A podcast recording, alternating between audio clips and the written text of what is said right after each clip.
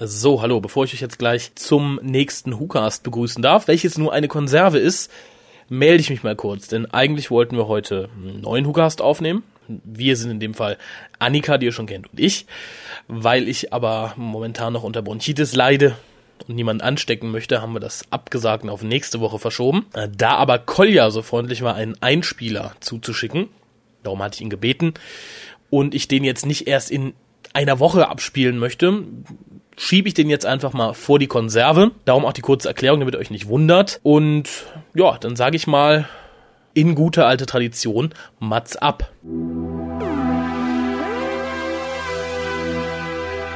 Hallo lieber Raphael, hallo lieber potenzieller Co-Moderator und hallo liebe Hörer des WhoCasts. Wie ich ja bereits angedeutet hatte, vor kurzem hat es in meinem Leben eine mittelschwere Veränderung gegeben. Damals hieß es noch, es wird passieren. Nun kann ich rückblickend sagen, es ist passiert. Und zwar am Montagmorgen in den frühen Morgenstunden des 9. November ja, sind meine Frau und ich Eltern geworden. Also im gewissen Sinne sind wir dadurch wirklich älter geworden, aber wir sind tatsächlich ja, Vater und Mutter von zwei total süßen Zwillingen, Zwillingsmädchen geworden. Und die haben schon so ziemlich jedem auf der Station, inklusive sämtlicher Verwandter, die Herzen gebrochen. Also ich muss sagen, da hat uns die Natur sehr reich beschenkt. Sind als Zwillinge natürlich etwas früher geboren, aber auch tatsächlich nur etwas, zwei Wochen vor dem eigentlichen Termin und sind absolut gesund, fühlen sich, ja, sind kräftig haben auch ihre Eltern die erste Nacht gut auf Beinen gehalten, aber jetzt die letzten beiden Nächte ähm, ich bin ja auch, habe mich dort einquartiert. Ähm, ja, lassen Sie uns wenigstens mal eine Stunde, anderthalb Stunden am Stück schlafen. Das ist auch schon eine Menge wert. Ansonsten, ja, ich versuche natürlich dem Hukast in dieser schweren Zeit nicht verloren zu gehen. Sicherlich werdet ihr ab und an von mir auf diesem Wege oder auf andere Weise hören. Wollte halt nur mein Glück mit unserer Hörerschaft teilen. Nicht zuletzt deswegen, weil mich Raphael ja auch darum bat. Und ja, ich muss auch Danke schon sagen, weil wir haben schon eine Einsendung sozusagen bekommen. Und zwar kam ich, ich kam ja heute kurz mal nach Hause, um ein bisschen Wäsche zurückzubringen und neue Sachen zu holen. Da hat mich ein kleines Päckchen von der Lotta erwartet mit schönen selbstgestrickten Mützchen. Ähm, ja, wir könnten ein Quiz draus machen, was dort abgebildet ist, aber das will ich direkt auflösen. Auf einem das Seal of Rassilon, auf dem anderen ein alter Kübermann-Kopf, da freue ich mich doch. Außerdem zwei süße Schüchen und ja, einmal so rein in grün und einmal so leicht gemischt. Also sehr schön. Ich habe mich sehr gefreut. Werde sie auch gleich, wenn ich zurück ins Krankenhaus fahre, mitnehmen. Ich denke, meiner Frau werden sie auch gefallen, auch wenn sie vermutlich, was das Seal of Rassilon und den Kübermann betrifft, völlig äh, Unverständnis zeigen wird, was das denn sein soll. Ja, das wäre es auch schon von mir. Ich wollte halt nur nicht in Vergessenheit geraten. Außerdem geraten ja ansonsten meine, ja, Einspieler aus der Ferne immer zu exzessiv langen MP3s. Das versuche ich jetzt hiermit zu vermeiden. Äh, ich denke da nur an die vergangenen Jahre des Football Podcasts, wo ich zum Teil über eine Stunde aus Korea gepodcastet habe. Das müssen wir jetzt ja niemanden antun. Ach doch, eins noch. Ähm, es gab ja einen kleinen, ich sag mal, Wettbewerb um die Benennung unserer Kinder. Ich weiß ja nicht, äh, Raphael hat ja die Einsendung, ob es jetzt Gewinner gibt oder nicht, aber er bat mich halt auch, wenn ich denn mich melden würde, das Rätsel aufzulösen. Es hat natürlich etwas mit Doctor Who im weitesten Sinne zu tun, witzigerweise, weil Sicherlich werden jetzt viele aufstöhnen und sagen, ah, das war ja typisch. Ich muss an dieser Stelle sagen, nein, meine Frau hat diesen Namen im Endeffekt ausgesucht. Ähm, wir hatten bei dem einen Namen waren wir uns eigentlich von Anfang an einig, dass er es werden wird. Und der andere ist einer Liste entsprungen, die wir beide erstellt haben. Und im Endeffekt hat dann die finale Entscheidung meine Frau getroffen. Und nein, die Liste bestand nicht aus einem oder nur zwei Namen. Es waren durchaus, ich weiß nicht, ich glaube 20 bis 30 Namen gelistet. Und den harten Auswahlprozess, den dann meine Frau durchgeführt hat, den hat dann schließlich und endlich Bernice gewonnen oder kurz Benny als Rufname, aber der richtige Name ist halt Bernice.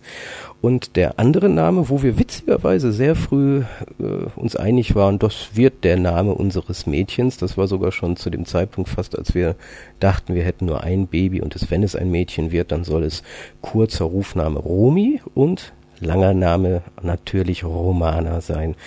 So, also sollte jemand tatsächlich Romana und Bernice geschrieben haben, so kann ich ihm gratulieren. Ansonsten, ja, Raphael wird sicherlich die weiteren Worte haben. Ich freue mich wahnsinnig, dass alle, also meine Frau und meine beiden Mädchen gesund sind, dass es ihnen gut geht. Und ja, Mehr wollte ich eigentlich nicht mit euch teilen.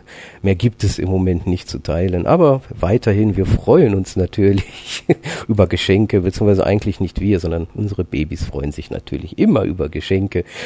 Da ja sonst Raphael immer bettelt, mache ich das jetzt mal. Ja, ansonsten wünsche ich euch weiterhin viel Spaß mit dem heutigen Podcast, dessen Thema mir natürlich völlig unbekannt ist. Vermutlich geht es um, ich weiß nicht, Waters of Mars oder es könnte um Sarah Jane Smith gehen. Ich weiß es nicht. Ich lasse mich selber überraschen. Ähm, irgendwann komme ich auch dazu, sicherlich diesen und die vorhergehenden zu hören. Im Moment komme ich noch nicht mal dazu, ein Buch nicht zu Ende, aber geschweige denn weiter zu lesen. Aber ich denke, das wird sich alles wieder einspielen. Es sind halt die ersten aufregenden Tage. Gut genug von mir, genug von meiner Frau und meinen beiden Kindern. Zurück zum eigentlichen Thema dieses Podcasts und das heißt ja schlicht und ergreifend Dr. Who. Deswegen willkommen zurück beim regulären WhoCast. Ich übergebe wieder an, ich denke mal, Raphael. Tschüss.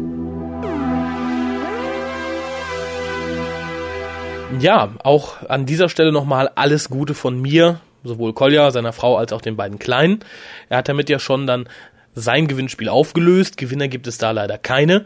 Die lustigsten Namensvorschläge werde ich aber gerne im nächsten WhoCast noch verbraten. Äh, hiermit erkläre ich auch das Ende des Gewinnspieles um die Bud Spencer Erfindungen und das Gewinnspiel um die Cover.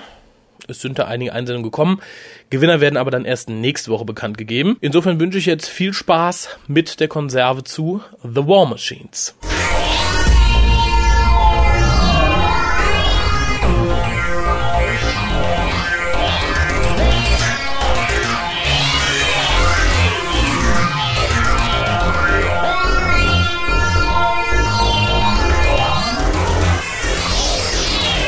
Hallo und herzlich willkommen zum Deutschen Doktor Podcast. Mein Name ist Raphael und bei mir ist heute der Kolja, wie immer, hallo. Wie immer, ja, ich glaube, die Prämisse gilt nicht immer, aber je nachdem, wann das ausgestrahlt wird, ist es vielleicht wieder der Fall. Wie, wann das ausgestrahlt wird? Das ist ein Konservencast. Wir nehmen den an einem ganz anderen Datum auf, als er ausgestrahlt wird. Also sollten wir nicht sagen, welcher Tag heute ist, damit Nein. wir die Leute so in dem Glauben lassen, das wäre ganz aktuell, was wir machen. Genau, und ich hoffe, ich denke dann, äh, denke dran, genau das jetzt rauszuschneiden. Und du darfst heute dann mal sagen, was wir tun in dem heutigen Cast. Äh, wir reden über das Wetter, wir diskutieren ein wenig über philosophische Betrachtungen von Daleks Sexualleben. Und das war's eigentlich. Also mir persönlich ist warm und ich denke, Daleks haben keinen Spaß am Sex. Hm, ist ein bisschen wenig, ne? Das lohnt nicht. Müssen wir was anderes noch machen. Sollen wir War Machine besprechen? Ja, gute Idee. Machen wir War Machine. Gut, dann fange ich doch mal an mit meinem Datenblatt, wie so oft. Äh, The War Machines aus der Season 3 von Doctor Who lief vom 25. Juni bis zum 16. Juli 1966, womit wir ja gerade, auch wenn wir es verhindern wollten, ja fast top aktuell sind, denn das ist ja gerade mal 33, 43 Jahre her. Während dieser Fast auf Aufnahme. den ja, Tag, ja. genau. Während dieser Aufnahme. Wer weiß. Zurecht, Ja. Zurecht, zu, zu, zurückrechnen, nicht zurechtrücknen. Äh, geschrieben hat es Ian Stewart Black, allerdings nach einer Idee von Kit Pedler. Auch nicht ganz unbekannt, der Herr. Nein, vor allem war er zu der Zeit äh, Scientific Advisor der Serie, was man danach ja auch nicht immer hatte. Von Star Trek hört man es ja immer mal wieder, dass sie einen Scientific Advisor haben. Das finde ich jetzt aber sehr weit hergeholt, diese Behauptung. Glaubst du, Dr. Who hat ständig einen Scientific Advisor? Nein, aber er war kein Scientific Advisor. Also I- I- Ines Lloyd hatte damals beschlossen, so, oh, komm, wir müssen so ein, zwei, drei äh, Science-Fiction-Themen mal ansprechen. Da hat er so ein paar Ideen in den Raum geworfen und irgendwie kam man auch auf Kit Pettler und der hat so ein bisschen Feedback gegeben. Ja, er könnte sich sowas mit halt äh, Organersatz vorstellen oder halt diese Vernetzung von Computern. Das war's dann auch schon erstmal. Ja, aber laut DVD und aller Sekundärliteratur wird er tatsächlich gerade für diese Folge und für ein paar weitere als Scientific Advisor geführt. Und ich glaube, er ist auch das, was in der Dr. Who-Historie einem Scientific Advisor am nächsten kommt. Ich befürchte es fast ja, aber rein realistisch gesehen würde ich das. Also er hat mal angerufen und eine Idee gehabt, glaube ich. Hör mal, ich hab grad geträumt. Da ist, äh, können wir, ja. Computernetz. Zack. Ja, was gibt's sonst zu sagen? Geschrieben hat, wie gesagt, Ian Stewart Black. Regie führte Michael Ferguson und es ist, das vergaß ich, glaube ich, gerade zu erwähnen, die letzte Folge dieser Staffel. Und damit auch die letzte komplette Season von William Hartnell. Denn der ist ja relativ flott in der vierten gegangen. Und es ist die ähm, letzte komplett erhaltene Hartnell-Folge. Was so ein bisschen traurig ist. Ja, aber jede verlorene Folge ist traurig. Äh, kommen wir zum Inhalt. Du hast ja schon angedeutet, ich muss ihn zusammenfassen. Wie angedeutet? Ich habe gesagt, du machst das. Na gut. Seht ihr mal, so, so weit ist es gekommen. Mach, sprech. Also ich versuch's mal. Der Doktor landet in, in der jetzt, in der damaligen Jetztzeit in London zusammen mit Dodo. Die ist ja jetzt ausgestorben. Ja, auch zufällig in dieser Folge. Ähm, und die beiden bewundern den neu gebauten Post Office Tower. Er, er ist damals wirklich zu der Zeit auch entstanden. Ich glaube, zur Zeit der Dreharbeiten war der gerade eine Woche fürs Publikum offen, also stand ein knappes halbes Jahr und äh, erst seit einer Woche dürften Leute darauf. In diesem äh, Post Office Tower treffen sie dann auf den verrückten Computer Wotan, der die Weltherrschaft an sich reißen möchte, anhand von Telepathie sich Leuten bemächtigt und sie für seine Zwecke einsetzt. Unter anderem auch Dodo. Dodo, ja genau. Die fängt er nämlich in einem hippen Club ab, in dem sie auch äh, Ben Jackson und Polly kennenlernen, die am Ende der Folge die neuen Companions vom Doktor werden. Sonst passiert nicht viel. Wotan beschließt innerhalb von zwölf Stunden ganz schnell riesige War Machines zu verschicken, verschiffen und zu bauen, wird dabei natürlich vom Doktor gestoppt und etwas, was ich gerne als Pre-Unit Unit bezeichnen möchte. Ja, das ist auf jeden Fall, das ist eine Vorbildstory, möchte ich sagen.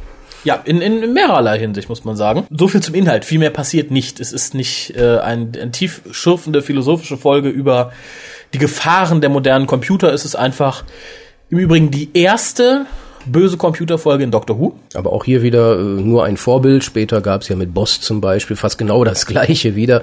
Da dann ein bisschen besser noch umgesetzt. Ja, und es ist die erste Folge, die komplett in der Jetztzeit spielt. Vorher hatten wir immer welche, die so ein bisschen in der Jetztzeit spielten. Diesmal ist es die erste Folge, die komplett Ich glaub- von einer Umgebung getragen wird, die den Zuschauern bekannt ist. Ich glaube, Planet of Giants war die davorgehende, ne? Planet of Giants war da und dann, ja, das hatte aber auch einen relativ simplen Grund. Wäre die damals die alte TARDIS-Crew, also Barbara Ian, äh, in der Jetztzeit gelandet, wäre vermutlich die Serie vorbei gewesen. wir sind weg. Ja, das, das war's. Am- äh, am- und man musste halt eine andere Möglichkeit finden, die loszuwerden, weiterzureisen. Und das haben sie dann so relativ äh, gut gelöst gekriegt. Und so konnte man dann auch sagen, ach ja, jetzt bewegen wir uns wieder in die Jetztzeit und zeigen dann auch mal da Abenteuer. Ist ja auch nicht ganz unbegründet gewesen, weil gerade 1966 war ja in England so ja die große Phase des England ist groß, da sind wir gerne, England ist hip, ich sag nur die Swinging Sixties. London war, wie sagt man so schön, the place to be. Zwei Wochen nach Ausstrahlung dieser Folge wurde England Weltmeister, Fußball-WM. Also es war schon so diese Stimmung da, England ist toll und dementsprechend wollte man das dann ja auch zeigen. Hat man auch getan. Ob es gelungen ist, ist eine andere Frage. Äh, Ich persönlich habe die Folge vor vier, fünf Jahren das letzte Mal gesehen und jetzt nochmal, um mich auf diesen Cast vorzubereiten. Insgesamt hatte ich sie in besser Erinnerung, als sie dann wirklich war. Äh, liegt vermutlich an, an vielen Kleinigkeiten, an vielen Dingen, die hätten gut sein können, die aber irgendwie seltsam umgesetzt wurden. Also als allererstes möchte ich über eine Szene mäkeln, die ich gerade schon erwähnt habe, nämlich der hippe Club. Inferno. Ja, also äh, dagegen ist die Torchwood-Szene, wo sie in den Club gehen, Gold. Das hier war einfach, vielleicht waren die Clubs damals so, ich war damals noch nicht geboren, ich weiß es nicht. Nein, nein, nein, nein. Also definitiv möchte ich an dieser Stelle widersprechen, dass 1966 der hippest Club in Town gewiss nicht so gewesen wäre. Ich glaube, das sollte den meisten Zuhörern bekannt sein.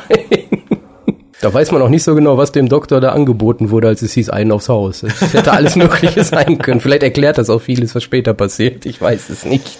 Äh, wo fangen wir sonst an? Sollen wir mit den Sachen anfangen, die uns gut gefallen, schlecht gefallen, oder gehen wir so ein bisschen story-chronologisch vor? Fang einfach an, ich folge dir, wohin du gehst. Na gut, äh, fangen wir damit Außer an. da ist ein Loch, da lasse ich dich alleine runterfallen und ich gehe woanders hin.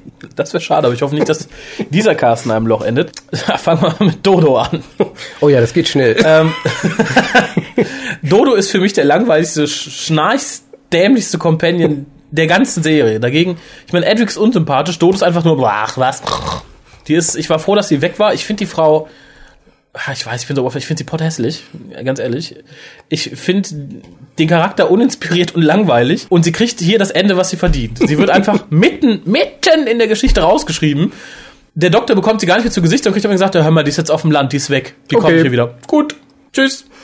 Dabei ist witzig, die Charaktere mögen sie alle irgendwie. Aber kein stürzt, dass sie plötzlich weg ist. Auf dem Land, ihr geht's nicht so gut. Egal. Na gut, Dodo ist, ist so, ja, ist künstlich erzeugt, sage ich mal, der, der Companion. Der ist von den Schreibern absichtlich so als hippes Girl äh, geschrieben worden, so ein bisschen wie Susan. Susan ist ja auch Thema verfehlt gewesen. Am Anfang ein klitzeklein wenig. Und Dodo genauso. Man konnte sich auch nie einigen, welchen Akzent sie gerade in der jeweiligen Woche hatte.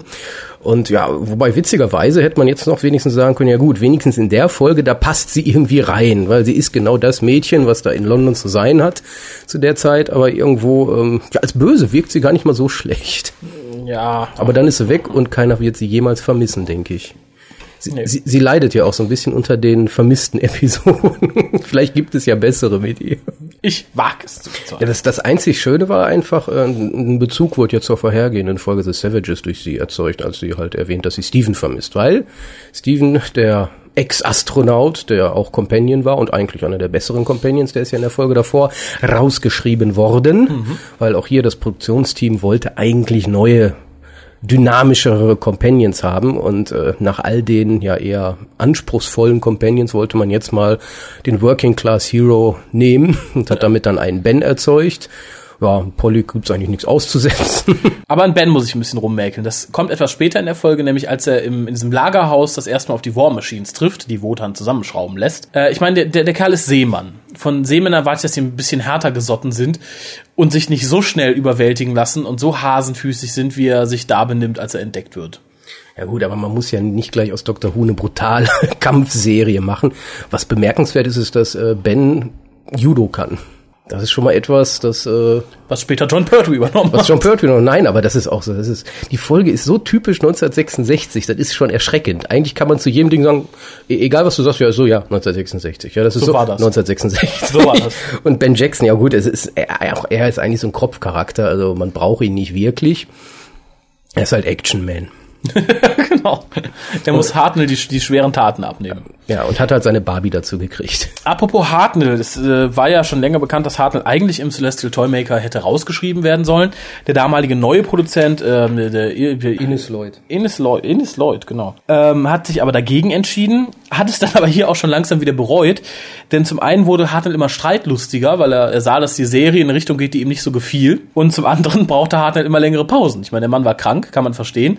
Äh, und ich denke, spätestens hier hat das dann doch arg bereut, dass er ihn noch mitgezogen hat. Aber, wie gesagt, ich glaube, zwei Folgen noch, dann ist Hartnell eh weg vom Fenster. Ja, wobei gerade in der Folge finde ich eigentlich den Hartnell-Doktor herausragend gut. Ist er auch. Hat ja niemand bezweifelt. Aber nichtsdestotrotz mag er hinter den Kulissen ziemlich viel Unsinn gemacht haben und sich ziemlich viel beschwert haben. Und das Kaffee, das Teepäuschen auch mal eine halbe Stunde länger gemacht, als es eigentlich angebracht Ja, wäre. er war doch der Meister des gezielten Krankwerdens. Ja, was mir allerdings ein bisschen, ja, nicht übel aufschüsst, was ich aber ein bisschen komisch fand an der Folge. Ich meine, der Hartnell Doktor war immer so der, der nicht so klar kam mit dem, was auf der Erde abging, mit Authorities nicht klar, klar kam und so weiter und so fort. Hier marschiert er, ich sage in guter späterer Doktor-Manier, einfach so in den Post Office Tower, wird einfach als Doktor akzeptiert, keiner fragt, woher er kommt, was er macht. Alle erzählen bereitwillig, was sie planen, was sie tun. Genauso auf der Pressekonferenz, weil alle sagen, ja, nee, hier gucken Sie mal, bla bla bla bla bla.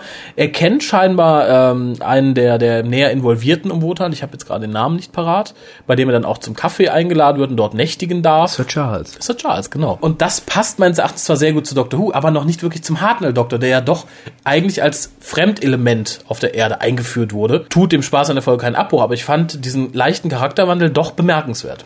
Ja, das ist äh, ja gut Teil des Experimentierens, was in dieser Staffel sowieso stattgefunden hat. Aber später wurde dann ja, man, es gibt ja Bücher und ähnliches, versucht, eine Begründung herzuzaubern. Und eine ist halt die, dass Ian Chesterton, der nach seiner Rückkehr genauso wie Barbara äh, ja relativ erfolgreich äh, auf der Erde war, sage ich mal kurz, äh, ja dass er im Endeffekt dem Doktor so manche Türen geöffnet hat, beziehungsweise viele kannten den Doktor auf einmal, nämlich aus den Berichten und Erzählungen eines Ian oder einer Barbara. Das ist übrigens eine der Erklärungen, warum Wotan weiß, was das Akronym TARDIS bedeutet. Und äh, leider keine Erklärung dafür, warum er den Doktor Doctor Who nennt. Er nennt ihn nicht Doktor, er nennt ihn Doktor Who. Fand ich seltsam. Es gibt natürlich verschiedene Erklärungsansätze von Missinterpretationen von Dokumenten, die Wotan kennt, darüber, dass er jeden, dessen Nachnamen er nicht kennt, als Hu bezeichnet und so weiter Ja, das, und so fort. ist, das ist Humbug natürlich. Ähm, es könnte höchstens wirklich sein, dass er halt, ja gut, Post Office, sie haben ja die volle Kontrolle über die Telekommunikation. Er konnte natürlich auch äh, Telefonate abhören und könnte auch durchaus sein, dass Ian oder Barbara irgendwann mal, um dem Mann dann einen Nachnamen zu geben, ihn einfach Dr. Who genannt haben. Wo er eigentlich sowas wie Dr. Foreman eigentlich sinniger gewesen wäre. Ja, es ist, es ist jetzt nicht so ganz, äh, es ist jetzt nicht so ganz final geklärt, ob er nicht doch Dr. Who heißt. Muss man an dieser Stelle dann vielleicht doch mal erwähnen. Weil er sich selbst Dr. von Wer nennt in den Highlanders. Zum Beispiel. Und die Originalidee äh, war ja auch gewesen, ähm, wie war das nochmal? Genau, er, es- er sollte als Charakter, das war eine der ganz alten Ideen. Er sollte irgendwie seine, Idee, seine Erinnerung verloren haben. Und äh, der weibliche Charakter damals hieß Lo, Lola, glaube ich. Lola McGovern. Später dann Barbara. Ja, war, war ein erster Entwurf. Lola und McGovern als Lehrerin. Das, Sie passt, das sollte, passt irgendwie mehr in die neue Serie, oder? Ja, sie- Who I'm the clever new doctor. Who are you? I'm Lola. Fuck me. Nicht fuck me, McGovern. Govern me, govern me, Befehle. Das ist Sadomaso-Beziehung. Nein, und sie sollte ihm Englisch beibringen. Und an irgendeiner Position, da gab es schon Dialoge, hieß irgendwie, sie hätte mit Dr. Foreman angesprochen und er hat reagiert mit Dr. Who. Ah. Also es war dann auch relativ witzig. Nein, aber auch in den Filmen, in den Cushing-Filmen, der Charakter heißt Dr. Who. Ja, in den da gibt's auch. Barbara Who. In den Cushing-Filmen. Ja, Barbara Who. Oder in The Gunfight, das ist auch so ein schöner, da nennt er sich Dr. Caligari. Äh, Erb fragt ihn, Dr. Who? Und er sagt einfach nur, ja, quite right, yeah. yeah. Also, es ist nicht ganz klar. Und Dr. von Wer sowieso. Ja, aber Dr. von Wer, es ist ja natürlich auch gut möglich, dass der Doktor einfach damit spielt, dass die Leute immer fragen, Doktor, Dr. Who? Dass er das übernommen hat. Aber ganz ausschließend kann man es trotzdem, also ich würde nicht sagen, hundertprozentig sicher, dass er nicht Who heißt, ist nicht richtig. Man kann auch nicht ausschließen, dass der Ohr aus dem Doktor kackt und durch den Anus isst. Aber Der es Zehnte ist höchst vielleicht. unwahrscheinlich. Der Zehnte tut das. Deswegen war Rose ja auch so verstört in späteren Folgen. Wahrscheinlich. Aber nochmal zurück zu Wotan. Äh, Das Akronym TARDIS kann er ganz einfach daher haben, weil Dodo fragt es ja und sie kennt das Akronym. Und wenn er natürlich ihr, ihr Gehirn scannen kann, dann ist es so schwer nicht. Im Übrigen fand ich sehr verwunderlich, aus heutiger Sicht, äh, dass der Doktor so überrascht ist, wie schnell doch äh, Wotan die Quadratwurzel von irgendwas ausrechnen kann, was heute mein Taschenrechner in praktisch keiner Zeit macht. Ja, aber es ist halt, wir reden hier über England 1966 ja, und die, und die Post. Und die Post. die Post schafft es nicht, Briefe von A nach B zu transportieren. Glaubst du im Ernst, die können einen riesigen Computer bauen, der die Weltherrschaft an sich reißt? Scheinbar schon. Was Wotan übrigens nicht wusste, ist, dass der Doktor kein Mensch ist. Für ihn ist Dr. Who ein Mensch. Also das wusste er nicht, dass das ein Außerirdischer ist. Dann ist die Frage, wusste es Dodo? Dodo ist dumm. Fängt ja beides mit D an. Dumme Dodo. Das war vermutlich in den gelöschten Episoden und sie hat's vergessen. Wahrscheinlich. Äh, was noch vergessen wurde und ist nämlich ein bisschen Recherche zu betreiben, es wird an der Stelle nämlich ein falsches Datum genannt. Weil es soll ja angeblich auch äh, 66 spielen, wenn ich mich nicht irre. Es wird aber das Datum und der Wochentag genannt. Ich habe es mir jetzt nicht aufgeschrieben und es spricht halt dafür, dass es nicht dieses Jahr sein kann in der Kombination. Es wäre. Jahre später oder Jahre früher. Ja, wobei so richtig festlegen wollten sie sich damals nicht. Die wollten schon das theoretisch so dieses berühmte ein bisschen in der Zukunft, das man ja aus anderen Folgen noch kennt. Aber irgendwie haben sie es nicht hingekriegt. Also im Endeffekt haben sie 1966 gezeigt und da widerspricht natürlich der Kalender, aber das ist kein unbekannter Vorgang. Das passiert ja ständig. Doctor Who existiert als Serie in einem Paralleluniversum, der ein, das einen anderen Kalender benutzt. Das mag sein, aber dann widerspricht es einer späteren Doctor Who-Folge, in der Ben zurückkommt und sagt, es ist genau das Datum, an dem sie äh, den Doktor, äh, mit dem Doktor gereist Ja, sind. ja, später. Ja, ja, aber dann ist es ein anderes Datum. Das widerspricht der hier angegebenen Datumsvariante. Und das Ja. ist natürlich auch wieder. Richtig. Für- Doctor Who spielt in einem Universum, dessen Kalender sich ständig ändert. Ja, flexible Zeit. Der Time War hat damals schon ne, viele Dinge. Viele, viele Dinge. Äh, was noch bemerkenswert war, der Doktor steigt am Anfang aus der TARDIS. Äh, übrigens eine Szene, ich habe es jetzt bei den DVD-Kommentaren erst gelesen. Ich mochte die Szene immer ganz gerne, weil sie draußen spielt und der Doktor landet halt mit der TARDIS, ist von, auch von, von, von weit oben gefilmt, das fand ich sehr schön. Dann kommt eine Szene, wie er aussteigt, ein Gespräch mit Dodo, dann wieder eine Weitaufnahme, wie ein Polizist angestellt kommt, wie eine Nahaufnahme, wie sie so lachen, weil der da rein will. Das sind zwei ganz unterschiedliche Aufnahmen. Nämlich die Nahaufnahmen, wo sie reden, wurden im Studio gemacht, weil es zu laut war, das on Location zu filmen. Und mir ist es beim ersten Mal gucken nicht aufgefallen. Darum finde ich sie damals extrem gut gemacht. Nein, also rein vom optischen her finde ich die, äh, finde ich War Machine sowieso klasse. Also die ist vom rein cinematografischen her eine sehr gute Folge. Da habe ich schon deutlich, deutlich Schlimmeres gesehen. Oh ja, äh, etwas für die Verwunderung vielleicht noch. Es wird ja oft vorgeworfen, dass die War Machines ein schlechter Dalek-Ersatz wären und so weiter und so fort. Äh, und dass der Doktor am Anfang auch sagt, irgendwie er hat ein Gefühl, als wären die Daleks da. So ein ähnliches Gefühl wie jetzt, als die Daleks da waren. Ähm, war damals natürlich so gemeint, dass er das auf die War Machines bezieht, dass er natürlich die böse Identität spürt, die da irgendwo lauert. Aber es wurde tatsächlich innerhalb der Serie später nochmal erklärt. Ja. Nämlich mit The Evil of, Evil the, Daleks, of the Daleks, die zur selben Zeit einfach gerade irgendwo anders sind. Ja. Finde find ich sehr gut. Weil die Verbindung hat sowieso, nicht gemacht. Da passieren sowieso ganz viele Dinge noch gleichzeitig. Ich glaube, Faceless Ones ist auch zur gleichen Zeit in Heathrow. Finde ich ausgesprochen gut, dass man so ein Element dann aufgreift und sagt, so passt mal auf, die War Machines waren ja gar nicht so doll und warum soll der die spüren? Da sind jetzt Daleks zur selben Zeit irgendwo. Es war, es war ähm, witzigerweise sowieso Dalek. Es war ja auch die Zeit für den Dalek-Sechsteiler eigentlich des Jahres. War Stimmt. ja nichts. Dafür gab es ja den Dalek-Film im Kino zur gleichen Zeit, wo ja komischerweise auch die Daleks so komische äh, Spray eigentlich nur verschossen haben. Genau wie die War Machines. Es ist erstaunlich. Zeug. Erstaunlich. Was ich noch loswerden möchte, bevor ich es nachher vergesse, es gibt ähm, bei den Past Doctors Adventures der BBC einige Folgen, spielen immer so in so Paralleluniversen, so mit der Frage, was wäre wenn? Unter anderem ähm, spielt in dieser Range auch der Tod von Harry Sullivan äh, in Verbindung mit dem vierten Doktor und so weiter und so fort. Und in Buch, was ich übrigens gerade kürzlich angefangen habe, allerdings nicht weit gekommen bin, weil ich es neben der Uni lesen wollte, The Time Travelers von Simon Gurrier, oder wie auch immer man ihn ausspricht. Das Ganze spielt in dieser alternativen Realität und der Doktor war nicht da, um Wotan zu stoppen. Also spielt dann tatsächlich in einer Welt, wo Wotan die Macht ergriffen hat. Also für Leute, die die War Machines mochten, äh, lohnt sich das Buch auf jeden Fall. Wie gesagt, ich habe jetzt die ersten zwei Kapitel gelesen. Fängt interessant an. Äh, man muss natürlich dann A, alternative Realitäten mögen. Vor allem muss man gute alternative Realitäten mögen, also jetzt nicht so ein Turn-Left-Scheiß. Und äh, man muss War Machines mögen, sonst hat es keinen Zweck. ja. Und das fällt vielen Leuten, denke ich, schwer. Äh, ja, mir fiel es jetzt beim zweiten Sehen auch ein bisschen schwerer, aber kommen wir erstmal, weil das hast du ja noch dir rausgesucht zur Folge. Was fällt dir noch ein? Was mochtest du, was mochtest du nicht? Ich mochte Polly. Ja, Polly mögen wir auch. Anik, Wil Anik Wils ist eine nette Dame, die auch jetzt noch sehr nett ist. Stimmt. Sie hängt bei dir an der Wand. Lebend. Ne? Lebend. Hallo.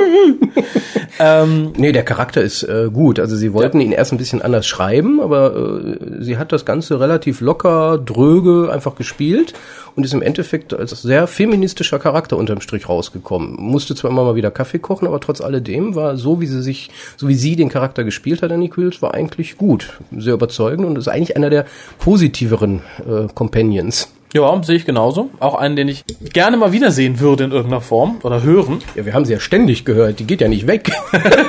die spielt nur immer äh, die Mutter von Charlie. Ja, schon klein, nein, aber gerade als als als als als als äh, Polly würde ich sie gerne mal wiedersehen. Ja, der Name ist natürlich kacke. Ne? Polly ist irgendwie. Polly will einen Keks. aber soll sie kriegen.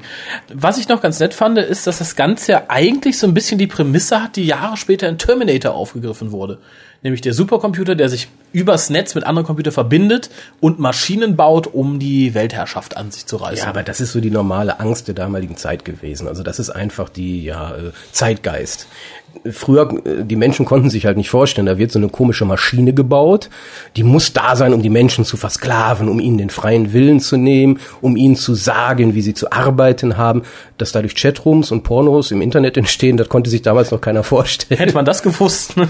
ja. Oh, der Computer bringt uns Brüste ins Haus.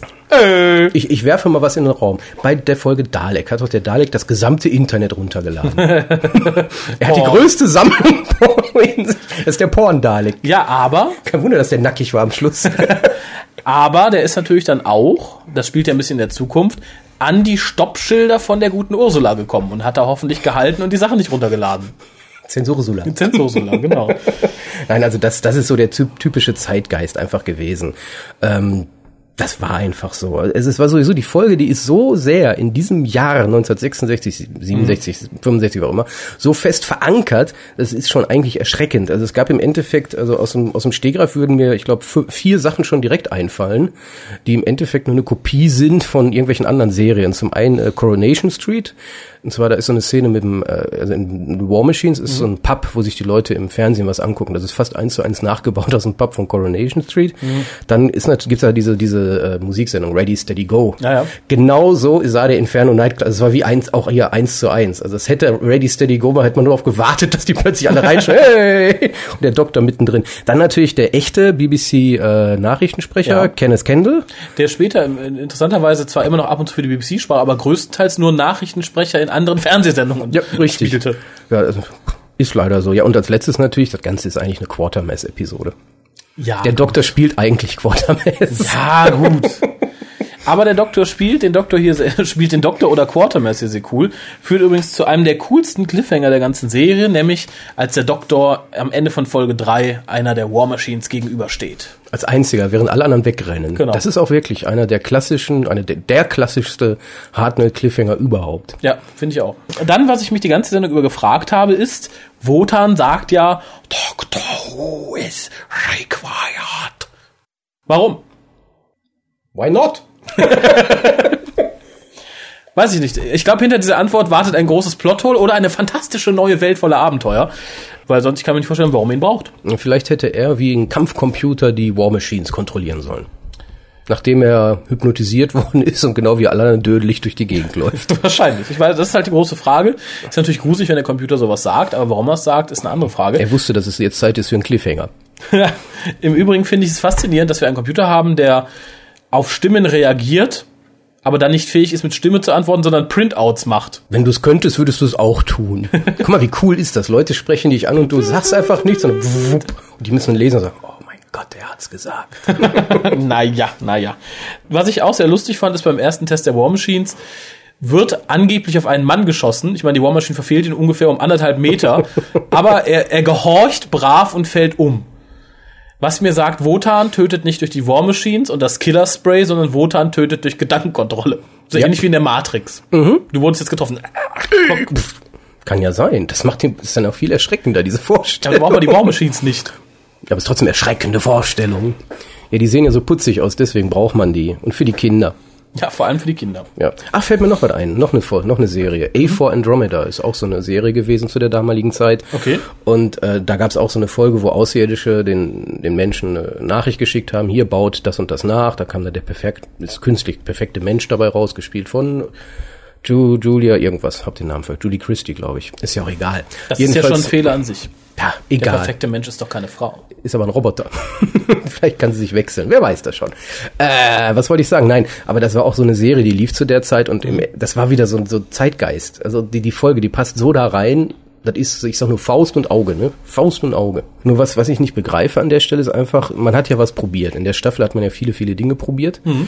Sehr ähm, zum Unwillen von Hart, ne? Ja, aber man wollte halt gucken, was kommt an, was kommt nicht an. Verschiedene Sachen kamen gar nicht an. So War Machines ist jetzt nicht unbedingt ein großer Erfolg gewesen. Also die war jetzt nicht so, dass, boah, das müssen wir jetzt immer so Nö, machen. Und genauso das Argument, ja, wir in der Jetztzeit, das kostet kein Geld, machen wir, das hat auch nicht geklappt, wir sprengen ja sämtliche Budgets. Warum wird gerade diese Folge zu, zum Vorbild für fast alle Folgen, die danach kamen?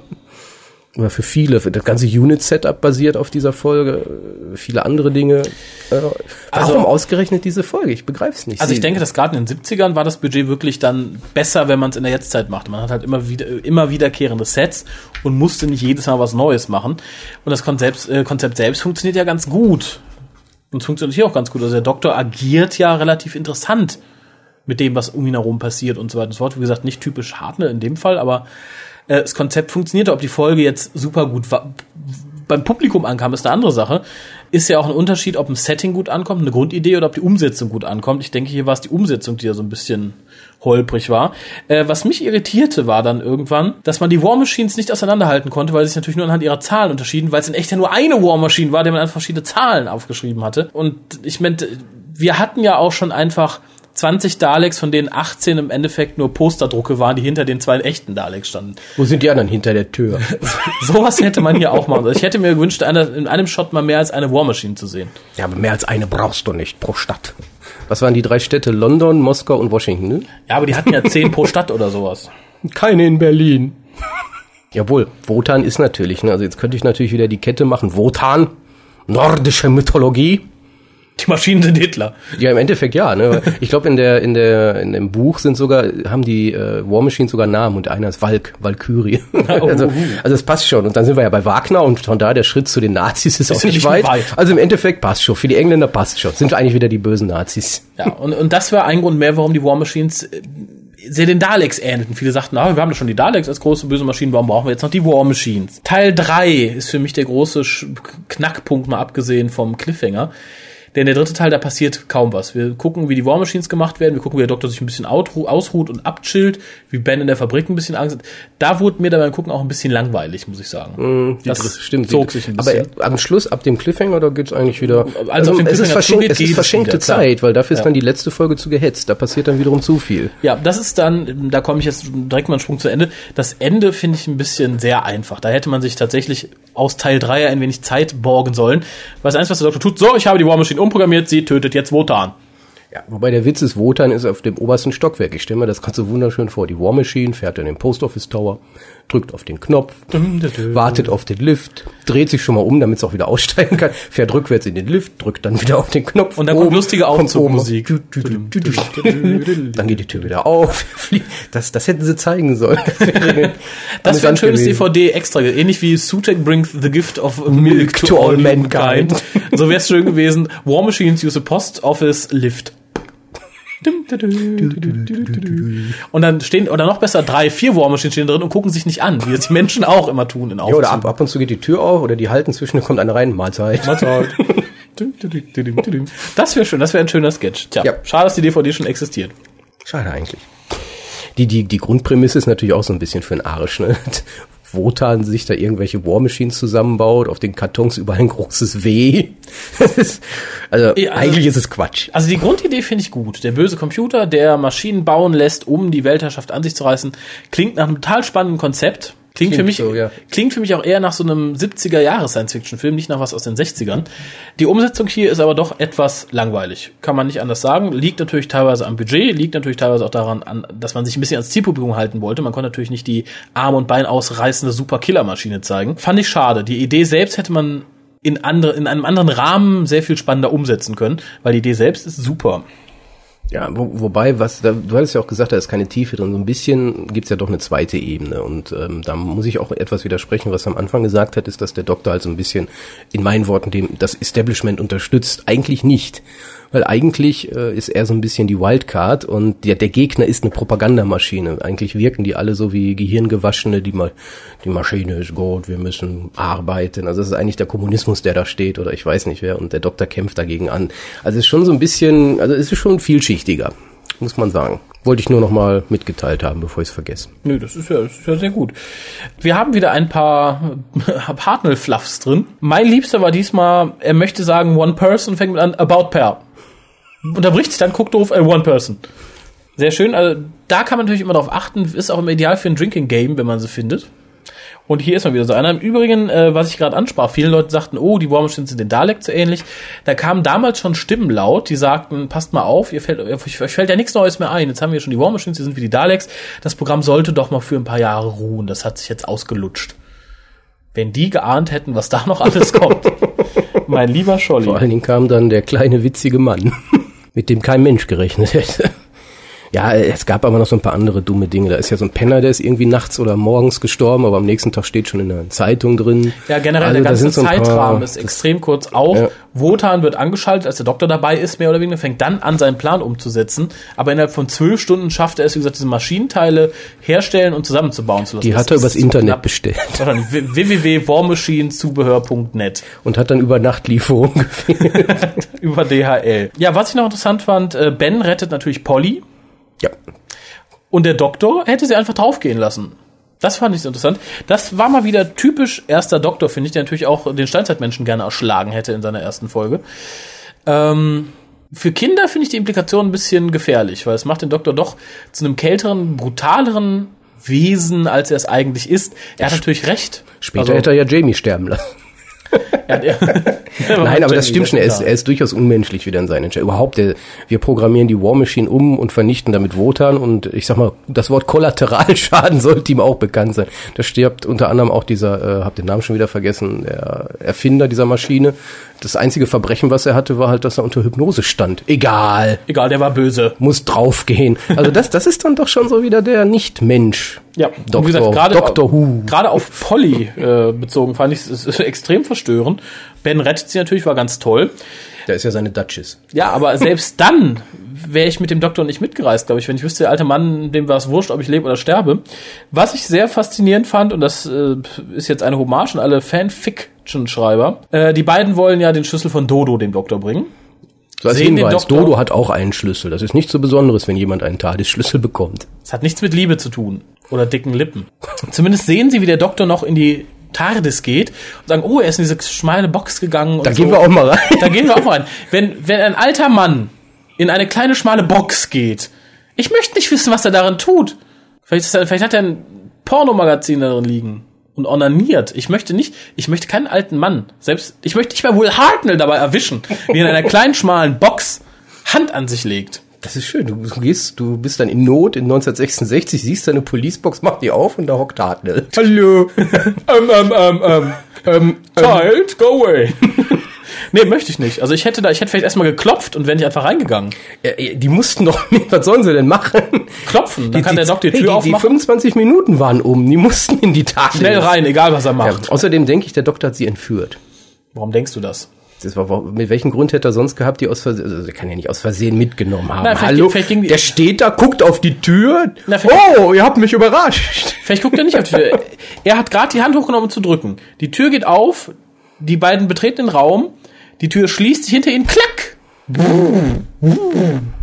Oh, was macht ihr denn hier? Scheiße, jetzt können wir nicht zurück. Ich denke, er hat sie entführt. Wissentlich, weil er sonst wäre alleine gewesen. Okay, hier ist der Schlüssel. Ihr kommt mit, haha, klick. Nein, das traue ich dem harten Doktor nicht zu. Der Doktor ist ja auch mal ganz gerne allein. Welcher? Alle. Bis auf der Zehnte. Der sagt das immer nur. Der sagt das immer nur. Der ist ja auch nicht clever und sagt das immer nur. Der sagt viele Dinge, die er nicht ist. ja, Der sagt auch, er ist der Doktor. Ist es auch nicht. ähm, ich werde durch, was die Folge an sich angeht. Ich würde gerne noch ein paar Sachen zur DVD sagen, wenn du nichts mehr story Nein, eigentlich nicht. Gibt nur so zwei witzige kleine äh, Informationshäppchen, die, die unsere Zuhörer interessieren könnte. Mhm. Ähm, die Schauspielerin von Dodo, äh, Jackie Lane, ne? Jackie, Ja. Jackie Lane, äh, die wurde später auch Voice Agent für andere Schauspieler, die halt irgendwelche Dinge so Weil sprechen sie selber mussten. nicht weitergebracht hat. Nee, äh, weißt du, wer ihr für uns bekanntester Klient ist? Nein. Tom Baker. Ah, Das heißt, ohne Dodo hätten wir kein Little Britain. das ist gut. Irgendwie. Im gewissen Sinne. Und es gibt ja diese incestuösen Beziehungen, weil ähm, in Annie Quills ähm, hätte auch schon irgendwie für Susan wohl vorsprechen sollen, irgendwann mal. Ja, das wusste ich. Und das Witzige an der Stelle, sie hat ja dann die Polly gekriegt, aber für Polly wiederum hat ja Deborah Watling vorgesprochen. das ist schon irgendwie, alle, die wir hatten, die holen wir noch mal wieder. Also das ist kein Phänomen der neuen Serie. Ja, nur in der neuen Serie haben manches davon schon auf den Bildschirm geschafft. Ja, und, und wichtiges Trivia, wer ist der Mann von Annie Quills? Michael Gau. Der Celestial Toymaker, den wir ja auch Genau. Und kennen. Butler von Batman. Batman. Wer ist Batman? Ich, bin, ich bin Batman. Ja, also das sind, das sind so diese Kleinigkeiten, die man vielleicht sonst nicht. äh, Ja gut, DVD-Extras ist dein. Wunderbar. Äh, der DVD-Kommentar wirkt alles in allem ein wenig verloren, fand ich. Es ist, glaube ich, nur Regisseur und Anneke Wills, die ihn sprechen. Und die wissen nicht so viel. Es ist zwar immer nett, ach ja, hier nett, weißt du noch, ja, hm. Da habe ich einen Moderator vermisst, muss ich sagen. Also hätte ich gerne jemanden dabei gehabt, wie Nick Briggs oder irgendwen, der da so ein bisschen, bisschen Hand anlegt. Ähm, was sehr schön war, ist, es ist eine Dokumentation drauf über die Rekonstruktion der Folge, also wo man was her hatte. Man hatte ja verschiedene Quellen, aus denen man die verlorene Episode rekonstruieren konnte. Es fehlten aber hier immer mal so zwei Sekunden, drei Sekunden, hier fünf Sekunden und wie man sich da beholfen hat. Sehr interessant zu sehen, wenn man sich für die Arbeit für die DVD interessiert und auch mal wieder ein schönes schönes Beispiel dafür, also eine schöne Sichtbarmachung, wie viel Arbeit tatsächlich in diesen Einzel-DVDs steht. Es ist, glaube ich, immer noch die Serie, die am, am liebsten und am besten und am schönsten rekonstruiert wird und wo man sich am meisten um die DVD-Releases kümmert. Äh, also für all die Leute, die sagen, nein, ich habe so wenig Geld, ich klaue sie mir lieber. Da ist das Geld gut investiert. Das sind gute Leute, die teilweise sehr viel Zeit und Energie unentgeltlich da reinstecken. Also ich nenne hier gerne mal Mike Iris, der für wirklich sehr wenig Geld Soundtracks restauriert, neu aufnimmt und so weiter und so fort. Das Ganze wurde natürlich auch wieder gewitfeiert. Dann ist eine Dokumentation drauf über Now and Then, was ich immer sehr schön finde. Also es ist so, so sah es damals aus, so sieht's heute aus, das ist hier, das ist dort. Finde ich schön, hätte ich gern für viele erdgebundene Folgen. Also gibt's ja noch nicht für so viele, drei oder vier auf den DVDs bisher, aber ich finde es ist ein sehr interessantes Extra. Dann haben wir sämtliche Blue Peter Ausschnitte, in denen War Machines auftauchten und die sich um den Tower drehten. Blue Peter und Doctor Who ist eine Geschichte, die läuft schon seit Jahren nebenher. Also auch gerade in der neuen Serie war es ja auch oft der Fall, dass dann irgendjemand dort auftrut oder umgekehrt. Also ich weiß zum Beispiel, dass einer äh, von Blue Peter auch einen der Cybermen spielte in einer Folge. Das war der und blaue so, Cyberman. Ne? genau, der Blue Peter Cyberman. Ähm, ja, netter Zeitbericht. Äh, was sehr schön ist, ist eine Doku über den Post Office Tower an sich äh, wo halt gesagt wird, dass jetzt natürlich ist jetzt der British Telecom Tower ist nicht mehr für die Öffentlichkeit zugelassen. Es gibt kein Restaurant mehr drin, es war früher ein Restaurant drin. Äh, da wurde ich ein bisschen wehmütig, weil ich finde es halt sehr schön, wenn so eine, es ist, ist ja eine der großen Londoner Ikonen, es ist halt ein riesiges Ding, man sieht es von ganz vielen Stellen in London aus. Eine nette Doku, wie du schon sagtest, wie auch die Folge sehr Zeitgeist eingestellt. Also es wird viel von damals berichtet und von heute. Ja, und viel mehr gibt die DVD auch nicht her. Wie gesagt, sonst das übliche. Ja, viel mehr, das ist schon genug. Also da gibt's andere, wo weniger drin ist. Das ist richtig. Ähm, ja, kommen wir doch mal zu einer finalen Wertung. Bewertung? Ja, was soll man sagen? Es ist eine Folge, die hätte große Bühne gebrauchen können. Stattdessen kriegen wir immer eine pisselige War Machine zu sehen. Also gerade da muss man dann sagen, wenn die neue Serie immer wieder behauptet, hier die Welt geht zugrunde, dann zeigen sie es manchmal auch wenigstens. Hier hätte man irgendwie es anders noch also die eine War Machine, die dann immer umgeklebt wurde, das war dann nicht so das Wahre. Außerdem ist es irgendwie so, man hat so das Gefühl, oh, Doctor Who ist jetzt zu Ende, weil das hat nichts mehr mit der Serie an sich davor zu tun. Das wirkt irgendwie anders. Wir haben den Working Class Hero plötzlich, wir haben andere äh, Aspekte, die es so bisher nicht gegeben hat. Und äh, man kann es auch positiv sehen, eine neue Ära beginnt, und zwar die erfolgreichste Ära, muss man jetzt einfach mal sagen. Also mit äh, Patrick Troughton geht's ja so steil bergauf, das ist ja schon nicht mehr schön. Weil es ist eine, ja, ist eine zwiespältige Kiste. Was mir natürlich besonders gefällt, ist, wir haben den ersten verrückten Computer, der auch von sich im Majestis Pluralis spricht. Mhm. Das ist natürlich schön, wird natürlich dann später in der dritten Doktorfolge The Green Death von Boss locker übertrumpft, der dann auch äh, Wagner, ne, Wagner summt. Ja. das ist schön. Tja, es ist, ist eine Blaupause für vieles, was später passiert ist. Und in dem Sinne äh, geht es mehr um Potenzial als um die tatsächliche Geschichte macht im gewissen Sinne Spaß, sie sich anzusehen, ist aber nicht wie beim letzten Mal, als wir eine Hartnell-Story diskutiert haben, The Time Meddler, so ein Must-See, wo ich ja auch gesagt mhm. habe, die hat man gefälligst zu haben. Also War Machines muss man nicht haben, aber sie, es ist nicht schade, wenn man sie hat. Es ist eine gute Folge. Ich bin immer zufrieden gewesen. Es gibt viele Dinge, die einem nicht gefallen. Viele Dinge hätten besser sein können. Deswegen bleibe ich so bei 6,5 von 10 Punkten einfach mal. Das ist jetzt aber nach unten abgeschätzt. Ich würde gern 7 geben, aber so gut ist er nun doch wieder nicht. Okay, da bin ich, glaube ich, ein bisschen strenger. Ähm, vor allem, weil ich die Story wirklich in besserer Erinnerung hatte, als ich sie dann empfand, als ich jetzt wieder gesehen habe. Da kann die Story doch nichts für. äh, die Grundidee, wie du schon sagtest, ist toll, aber hätte wirklich einer besseren Bearbeitung bedarf. Äh, und ich finde, die Folge ist auch ein schönes, ein schönes Beispiel dafür, dass es langsam für Hartnell Zeit wurde, wirklich zu gehen. Die Serie war im Umbruch, das merkt man ganz deutlich. Er selbst war nicht damit einverstanden. Und darum tat es der Serie sehr gut, dass ein paar Folgen später dann Patrick Troughton die Rolle übernommen hat. Ähm, das DVD-Release ist sehr schön, vor allem für Leute, die so ein bisschen in auf Anführungszeichen historisch interessiert sind, was die damalige Zeit angeht. Alles in allem reicht's bei mir aber nur für eine 5. Es ist eine absolute Durchschnittsfolge, die ihre netten Momente hat, aber auch sehr böse Momente hat. Äh, für mich ein Highlight, gerade wegen der companion-gerechten Umsetzung, ist der Weggang von Dodo. Ja gut, und Polly ist sehr, sehr Ich, ich glaube, unverschämter wurde ein Companion noch nie rausgeschrieben, aber es hat auch nie ein Companion mehr verdient als Dodo. Insofern ähm, Stimmt bin ich da sehr für. Dodo hat nicht sollen sein. Genau. Ja, aber Polly ist halt so optisch durchaus schnuckelig, muss man einfach mal sagen. Das muss man tun, ja. Ja, soll man nicht unerwähnt lassen. Gerade wir sollten das nicht unerwähnt lassen. Nein, aber es ist natürlich niemand so süß wie Rose. Ja. Doch, fast alle. Bevor wir uns jetzt verabschieden, noch einmal unsere Telefonnummer, über die ihr uns erreichen könnt und uns Kommentare hinterlassen.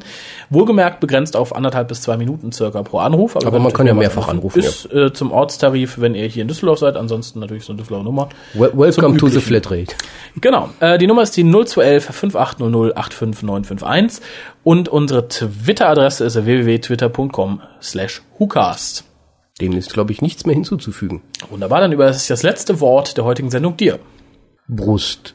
Danke.